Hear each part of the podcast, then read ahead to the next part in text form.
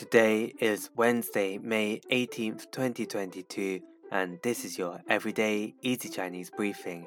大家好，我是林老师, and in under 5 minutes every weekday, you'll learn a new word and how to use this word correctly in phrases and sentences.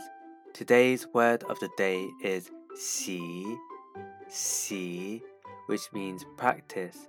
Let's practice by making different words, phrases, and sentences with 习. The first word is 学习,学习, which means to study.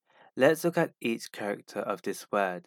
学 means to learn and 习 means to practice.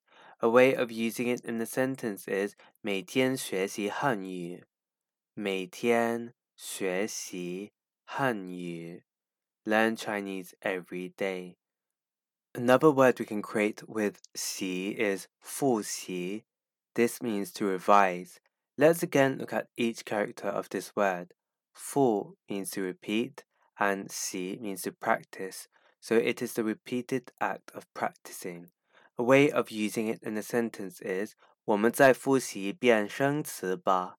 我们再复习一遍生词吧. Let's revise the new words again. Finally, we can create the word 实习生,实习生, which means intern. A way of using it in a sentence is 我在银行做实习生。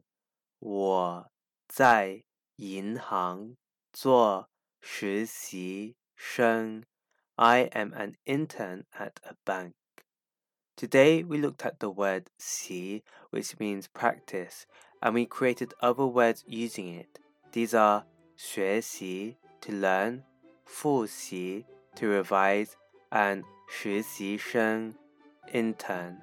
To see this podcast transcript, please head over to the forum section of our website www.everydayeasychinese.com where you can find even more free Chinese language resources. See you again soon for more practice.